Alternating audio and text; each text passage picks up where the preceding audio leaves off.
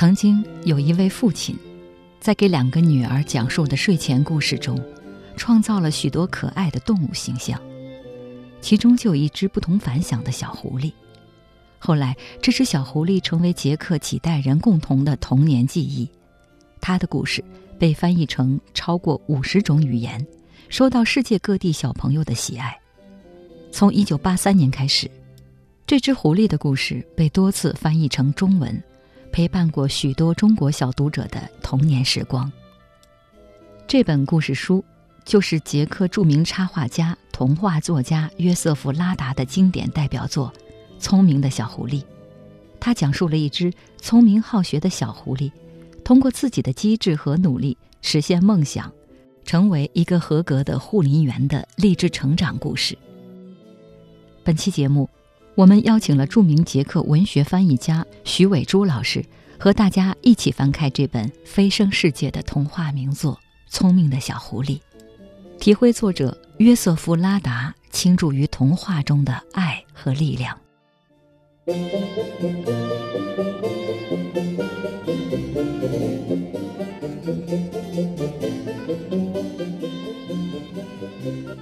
这是一只非同一般的小狐狸。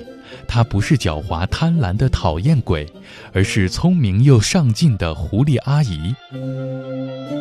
捷克现代童话创始人约瑟夫·拉达娓娓道来小狐狸的成长与努力，寓教于乐，滋养孩子的心灵与童年。本期轻阅读邀请北京外国语大学捷克语专业学者徐伟珠。和您一起翻开拉达经典童话《聪明的小狐狸》，在杰克的童话森林里开始一场快乐大冒险。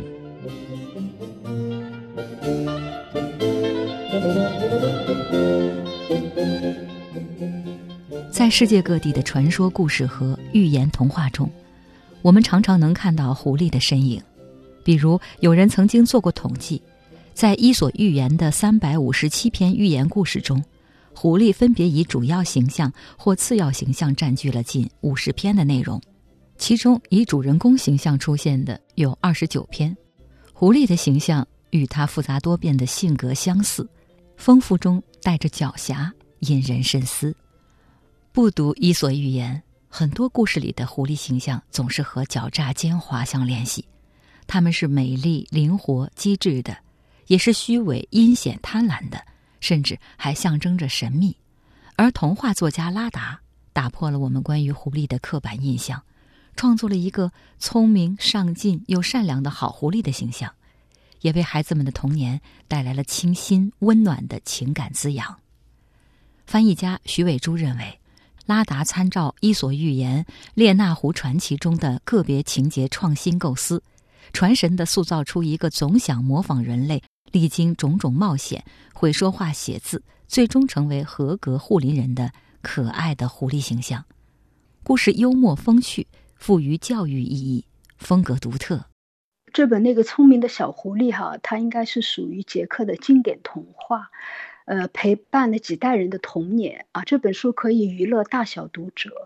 呃，从那个约瑟夫拉达一九三七年推出以来，已经再版了十五次。那么一九八三年呢，他在捷克又拍摄成了那个十三集卡通系列，在捷克是家喻户晓的。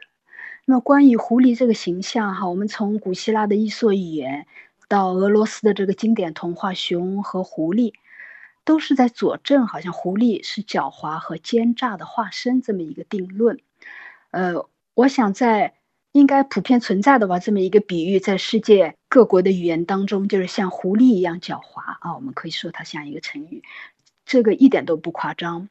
呃，狐狸呢被许多人憎恨，同时呢又深受许多人的喜爱。那么作为森林中的女王啊，狐狸的美貌也是独一份的，很少有些动物啊，那些像狐狸那样频繁的那个出现的寓言童话和传说故事当中。那么，在捷克文学作品里头，狐狸同样是被描述为万恶之源、狡猾的教母啊。那么，拉达笔下这只小狐狸啊，及其他一系列匪夷所思的搞搞笑的这种冒险，带给读者是别具一格的阅读体验。可以说啊，这种狐狸形象是拉达的独创啊。那只小狐狸，它聪明、好学，而且有自己的主意，包容和善良啊，在后面他慢慢的都体现出来。他在五棵山毛榉的那个守林人家里啊，他就表现不俗，跟小主人学会了说话啊，会阅读写字啊。长大一点以后呢，他勇敢的出走闯世界。逃离了那种安逸的生活啊，跑到树林的橡树洞里头自食其力。他的特点是非常机智啊，喜欢去尝试，挑战自己，也挑战人类的智慧啊。一次一次的冒险，有成功也有失败。给我们印象比较深的是哈，他心心念念那个熟食铺那个美味的火腿和腊肠，从。电话骗取火腿，到忍不住再次打电话预定，哈，还跟店主说，啊，我不是那个坏蛋啊，我是守灵人本人在正式下单，这是很令人莞尔的这么一个细节。他其实，在一方面挑战自己，也在挑战人类的智慧嘛，是吧？他就他去打电话，他说我不是那个，他明明知道已经他的骗局已经被识破了嘛，他第二次还是要挑战一次，这点比较有意思的，我觉得，嗯。最后呢，小狐狸用他自己的诚实和拾金不昧，赢得了火腿哈，而且他还设法在那个小镇做好事，获得众人的称道，啊，也赢得了那林业局长的喜爱，如愿的成为了那个树莓山坡的守林员，从而自豪的走向社会。这本书确实是非常有意思，尤其那个拉达哈，他的精彩幽默的插画，给这本童书啊增添了亮点。二零二零年，浙江文艺出版社旗下的读密传媒推出了由捷克语学者陈欢欢翻译的《聪明的小狐狸》。这是这本经典童话首次从捷克语原版翻译成中文。在译后记中，陈欢欢写道：“希望能更多的忠实于作者约瑟夫·拉达的创作初心，能更全的保留捷克语言和文化的魅力。在这个译本中。”他还原了作者对小狐狸的性别设定。原来，曾经被定性为小男孩的小狐狸，在原文中是小女孩。陈欢欢回想自己的童年，也和故事里的小狐狸一样淘气。他写道：“我又一次用女性视角重新审视小狐狸，更显独立坚强。她善良包容的感性一面，更能令人理解。”约瑟夫·拉达在这个童话故事里塑造了一个非常多面的女性形象，她勤奋好学，乐于分享，聪明机智，勇敢无畏，真诚善良。是的，其实机智、勇敢、聪明这样的美好品质是不分性别的，可以属于小男孩，也可以属于小女孩。当我们认识到童话里的小狐狸是小女孩的时候，再看她的成长。能够体会到更丰富的含义，比如小狐狸离开护林人一家之后，觉得自己已经长大了，于是自称狐狸阿姨。这样的做法和心理，会让我们想到小朋友的心理。他们充当小大人，认为自己不再是孩子的时候，其实和故事里的小狐狸很相像。徐伟珠认为，拉达之所以让小狐狸成为狐狸阿姨，也许是在表达这只小狐狸。是为孩子而来的。我们中文的那个名称叫“聪明的小狐狸”。假如就是我们看它的原文的话，对它进行直译的话，它应该叫“聪明的狐狸教母”。我感觉哈，就是拉达给狐狸加上了教母的称谓，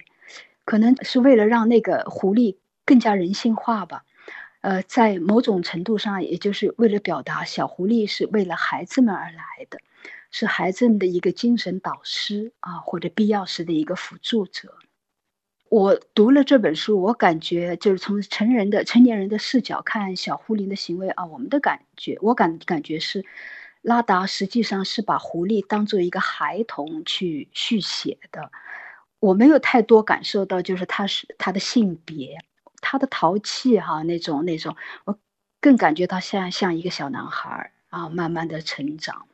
里头那个小狐狸，打比方，他对世界充满了好奇，热爱学习，啊，善于模仿，然后对美食没有抵抗力哈。他还每天跑到那个呃猎人的窗底下去听故事，听完以后呢，要按捺不住萌动的好奇心，要去尝试一把。呃，里头一系列的故事就这么展开的哈，采摘酸葡萄啊，扔鱼罐头啊，然后再拖走那个那个库房里神奇的那个餐桌留声机，再到打电话啊去订那个火腿或者腊肠，呃，这一系列的操作，由于他缺乏经验。不止一次的遭遇到挫折与失败，还被同伴们嘲笑，直到他捡到那个熟肉铺店主的钱包，呃，就是物归原主之后，大家的赞誉给了他自信和勇气。他主动的请缨，要求担当护林员啊，为当地人服务啊。还有一个非常好的亮点是他原谅并且善待以前曾经欺负他的两只小狗。那么这个小狐狸的成长，哈，我作为成年人来读，那么也不妨从另一个视角来解读它。我感觉它更深的寓意啊，也可以是给予家长的一些感知和反思。呃，我们作为家长，是否对孩子可以适当的放手？你看，就像小狐狸那样，让他去尝试，让他们尝试自己去走路，体验几次人生必要的弯路，体验一下失败的滋味。然后在挫折当中自立和成熟起来，我们家长可以对孩子更多的倾注关爱和欣赏，然后呢为他们提供最大的安全感和可能性，但是要让孩子自己去面对问题、解决问题，而不是去代劳或者操控，或者过度的过度的规范和约束孩子的冒险想法，以及那种未来的。就是创新意识啊，我是我是这么来理解的。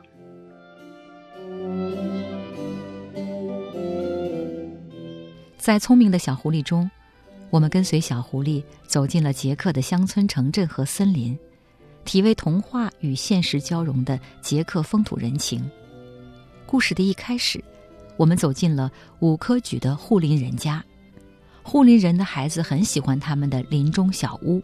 因为护林屋旁有孩子们想要的一切乐趣，拉达写道：“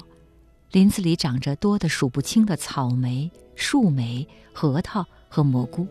夏天热了，可以到卡恰克湖里游个泳；冬天湖水结冰，又变成了离家几步的溜冰场，还能从霍穆勒山顶坐着雪橇滑下来，和风比赛，又酷又帅。”其实这些自然风光和游戏欢乐都源自捷克人的生活。徐伟珠说：“捷克人热爱自然，亲近自然，他们以捷克优美的自然风光为荣，用各种方式去赞颂捷克山川之美，表达对自然和家乡的热爱之情。”捷克人，我们从这个作者就可以看到他这种深深的故乡的情结。哈，捷克人为自己的。国度是非常自豪的，捷克是一个非常美丽的国家。那么我们在这本聪明的小狐狸里头也多处可以看到描写那个自然景观，树林啊、蘑菇啊、草莓啊，还有池塘，读起来很亲切。呃，捷克这个国家它是多丘陵山地啊，森林资源非常丰富，它的森林覆盖率达到百分之三十四，所以它的那种高崖呀、湖泊啊，还有茂密的那种绿林形成的那种淤泥宁静的风光，还还有那种愉悦和谐的环境，令人是非常难忘的。假如我们出去散步的话，包括我们以前住在那个大学宿舍。后面的那个叫什么花园里头，你时不时的会遇到那个刺猬啊，它很从容的在你面前跑过。那么坐在火车上哈，你可以望见窗外那个田野上奔跑或在张望的那个野兔。捷克人他爱喝啤酒，非常热爱自然生活，热爱那个远足运动啊，去去山上或者去去草地。然后呢，百分之二十的捷克人他都有乡间度假屋，就是那种乡间别墅那种的乡间度假屋，它没有那么高级。我们的别墅别墅概念跟他们不太一样。那么，捷克是在瑞典之后，属于世界上人均拥有这个乡间度假屋数量第二多的国家。而且这些这些屋子大都建造在那个河流啊、山溪谷地啊、池塘水坝、森林的边缘，或者直接就在山坡上。啊，那么捷克人在节假日啊，是他们逃离这个城市的喧嚣忙碌，到清新的大自然里头去放松和休闲的最佳方式。捷克的气候非常湿润啊，草木茂密。那么捷克人又是一个酷爱采蘑菇的民族。捷克的国歌。它的内容哈，假如我们了解的话，其实呈现的也是他们美丽的自然风光。打比方里头那几句哈，溪水潺潺流过牧场，松风飒飒响起在山崖，鲜花绽放的花园，甚是人间天堂。捷克大地，我的故乡。我们以前有一位捷克外教哈，他不止一次跟我说，他在国外听捷克国歌的话，他会忍不住潸然泪下的。呃。斯维拉克父子啊，他们一个是编剧，一个是导演，父子两个在他们的电影里头，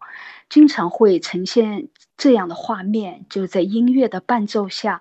展现杰克诗情画意的那种山林田野，这是他们惯用的表现手法。那些瞬间和画面哈，我们假如在现场的话，真的是感觉到摄人心魄，会产生共鸣的。那么在布拉格生活的拉达。他后来就是成年以后啊，到了布拉格学习工作，在那儿立足，但他始终没有忘记哈家乡。后来他在家乡那个赫鲁希策也建造了一栋家庭别墅。他为什么要这么做呢？对这个拉达来说，故乡周边的山坡草地啊，这种乡村教堂，还有那些城堡古迹啊，是他一生的灵感的泉源和创作背景。拉达不仅将优美的田园生活和静谧的自然风光写进童话里，还用画笔将这些美好的景象留在插画作品里，温柔而永恒地演绎着怀旧和思乡的情怀。拉达不仅为哈谢克的好兵帅克绘制了插画形象，还为自己创作的黑猫米克什。聪明的小狐狸留下了生动活泼、充满童趣的插画。在这本书的序言中，徐伟珠写道：“拉达其人其作其事，让我们很容易联想到中国的艺术大师丰子恺先生。他觉得丰子恺的很多画作亲切而家常，色彩温暖又养眼，是凸显田园乡村生活、家庭娱乐和儿女情长主题的平民化杰作。”在这一点上，丰子恺作品与拉达作品具有异曲同工之妙。东西方两位大师的丹青妙笔，随时代潮汐抒情表意，含蓄了人间情味，折射出超脱的心灵智慧和审美趣味。啊，浙江那个桐乡，就是丰子恺的故乡哈，应该是三年前了，我去进了他的那个圆圆堂。我们走进他那那个村庄的时候，那些那些民居上的都是画了那个丰子恺的那种民俗意味很浓的那些画画啊，非常温暖。后来后来这么写这个序言的时候，他自然就跳出了这样的画面了，所以呃，我就这么写的哈。那么在捷克文学当中，这个拉达是被誉为捷克现代童话的创始人之一的。其实他的。插画家的身份是要胜过他的文学创作的。那么，中国的文艺大师丰子恺，我们也把他誉为是中国现代漫画的创始人。啊，丰子恺自己说：“他说我的心为四件事所占据：天上的神明和星辰，人间的艺术与儿童。”啊，这两位艺术家，他们都是国民喜闻乐见的大师。关键是他们的漫画主题都凸显了这种民俗传统啊，乡村田野、家庭娱乐和儿女情长，而且他们取材也都是日常生活见闻，反映的也是世态人情那种。他们两个人在孩子们身上也都倾注了时间和情感，而且用那种体悟的方式，我们能感觉到哈，他们以那种文字画笔。记录下儿童的率真，以及他们那些自然心理的流露。那么，作为我们作为读者看他们这些质朴和真挚的作品，是有一种治愈感的。我们能感受到一种生命的温暖，一种祥和和安宁。随之，我们自己也会释放出内心的童真和生命的奔放。译者陈欢欢说：“确定要翻译《聪明的小狐狸》后，他请一位捷克朋友代为购买最新版的《聪明的小狐狸》。这位朋友是一位年过六旬的捷克教师。听说他要翻译这本书之后，非常兴奋，立刻去布拉格最大的书店选购。后来还很自豪地告诉陈欢欢，店里只剩下三本，他买了两本，一本给译者，一本留给自己。”陈欢欢写道：“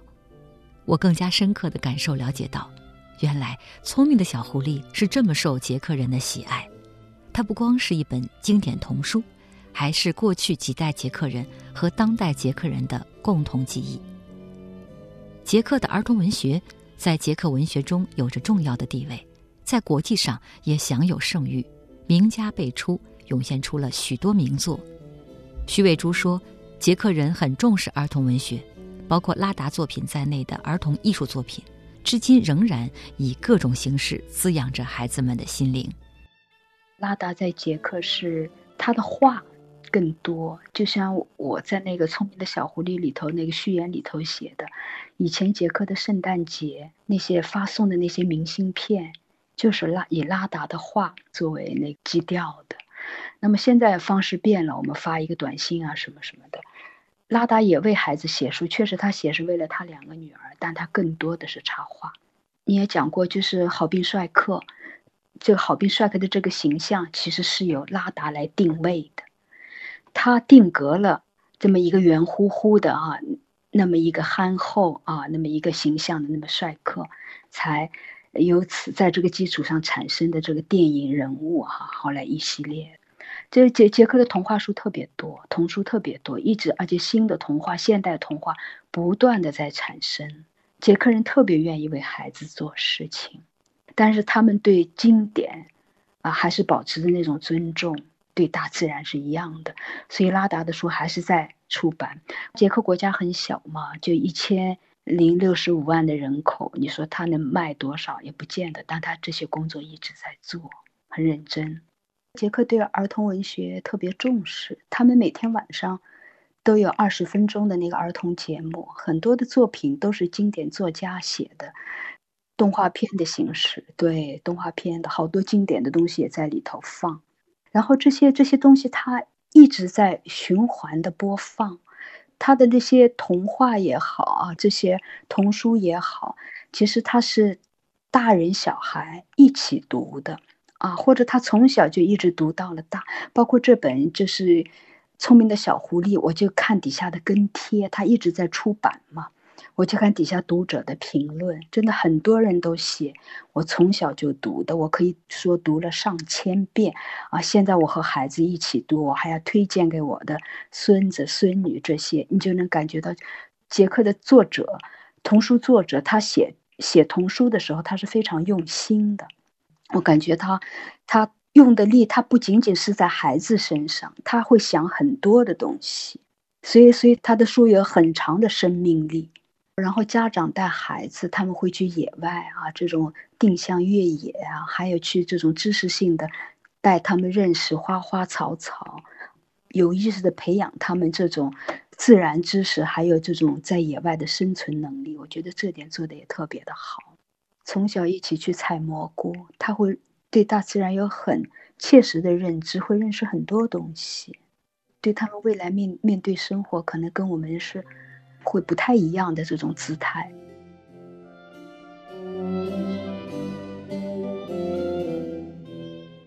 作为翻译家，徐伟珠曾经翻译过捷克作家波胡米尔·赫拉巴尔、伊凡·克里马、茨丹内克·斯维拉克。埃娃·坎托尔科娃的作品，将捷克作家作品的深沉内涵和情感温度传递给读者，他也因此荣获捷克国家优异勋章。如果你对包括儿童文学在内的捷克文学感兴趣，徐伟珠老师为你推荐了一些值得关注的作家和作品。当然，你也可以翻开这本《聪明的小狐狸》，和小狐狸为伴，走进捷克文学。捷克确实有很多的经典作家哈，很多的经典作家，他们也非常愿意为为那个儿童写作。每个人几乎都会有一两本童书，他们并不会因此觉得降低了身身段或者品味。打比方说，捷克那个一九八四年那个诺贝尔文学奖获得者那个捷克诗人那个塞弗尔特，他就有一本给孩子的诗集叫《男孩与星星》，拉达还为他设计了插画。那么我们一再提到的读密出版了很多啊他的作品的这个斯维拉克，他也有童书和歌谣，只不过就目前还没有中译本哈。要让我推荐的话，就是打比方乐府文化，他推出了一个大开本的那个捷克童谣绘本，啊，那个书名叫《万物大声歌唱》，啊，制作非常精美，大概有上百首的歌谣吧，特别短。四五句、六七句的，但是它每一个歌谣都对应一个插画，特别有意思。是当时那个图图编辑他去布拉格看到了那个画之后啊，买下来的。他根本就不知道什么内容，因为那个画已经非常的吸引他了。真的，从内容到插画都很有质感，有那种鲜明的捷克的自然风物之美。那么已经有一本的，那么有捷克那个天才作家。卡廖恰佩克的啊，这也是一个非常热爱生活的那么一个人。这只是他的一方面，他的创作是实在太多了，啊，长篇、短篇、童话、科幻到那个，那么他的那些童书啊，他家里头养小猫小狗，所以他都写了出来。我们出版中文的，他们能找呃，能找到读者。那个猫狗小英雄啊，我的小狗达西卡，园丁的一年，我和花草有约。啊，这些书文字都非常幽默，而且插图风趣，啊，值得一读的。那么，捷克文学成人的作品就太多了，很多的啊。那那么比较新的就是斯维拉的两个短篇小说集啊，可以可以去看看。读密出了出了很多他他他的作品，那么还有赫拉巴尔。十月文艺也也推出过，然后还有还有那个华晨出版社，这些都是比较新的东西啊。那昆德拉，那么这全世界都知道，捷克确实是一个小国，但是它真的产生了很多很多对有世界意义的啊，有世界意义的这么这种这种经典作家。今天我们主要是谈童书、童话故事哈，我。还有一点感悟是，就是什么呢？就是我们我们读这些童话故事哈，无论是它是传统的童话还是现代的童话，呃，这些故事里面它都是包含很多的符号的。这些符号直接和我们的潜意识在对话。我们可以说，每一个童话它都是一面魔镜，它反映我们内心世界的某些方面。包括我们羞于承认的缺点，那么我们读这些经典童话，包括哈，其实就是要发现隐藏其中的精髓啊，或者宝藏啊。它包括爱的力量、尊重自然、克服恐惧，还有那些谦虚、感恩、耐心、毅力等品质，还有一些其他有用的这种信息。那么，其实我们是不必要给孩子解释。童话故事的含义，我们只要给他读就可以了。因为孩子他很敏感，他自己会感悟，他会在故事当中找到他健康发展所需要的那些养分。假如我们事先把童话的意义给详细解释了，那么我我觉得这个故事对孩子来说是有所贬值的啊，这是我的感觉。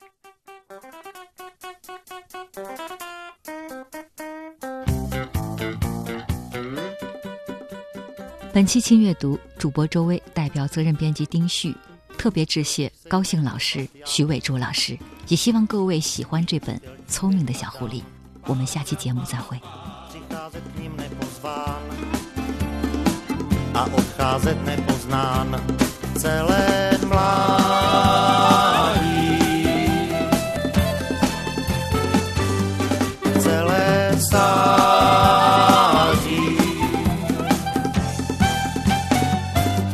Se jmenovat Jan.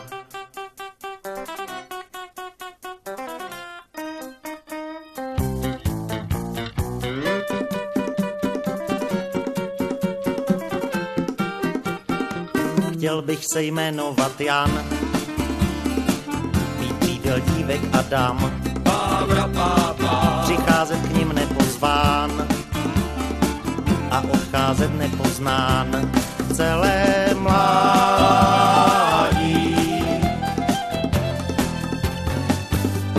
Celé stáří.